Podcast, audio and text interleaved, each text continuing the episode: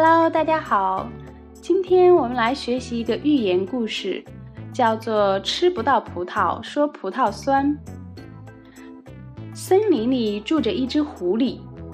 有一天，狐狸来到了一片大草原上，发现了一棵葡萄树。葡萄树上结满了一串串晶莹透亮、香气扑鼻的葡萄。他想。这葡萄一定又甜又好吃。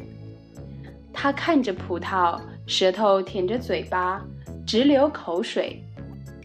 狐狸想吃葡萄，他急忙伸手去抓，可是树太高了，够不着。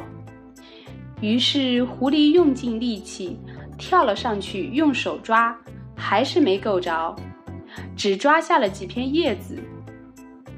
他想，我要是能像猫一样会爬树就好了。狐狸又试了好几次，还是没够着。旁边的小兔啦、小鹿啦，都笑狐狸是个傻瓜。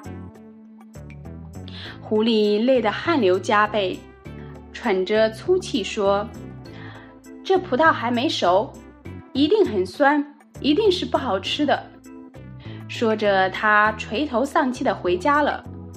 他边走边回头看一眼他心爱的葡萄，心里酸酸的。他边走边自己安慰自己说：“这葡萄没有熟，肯定是酸的。”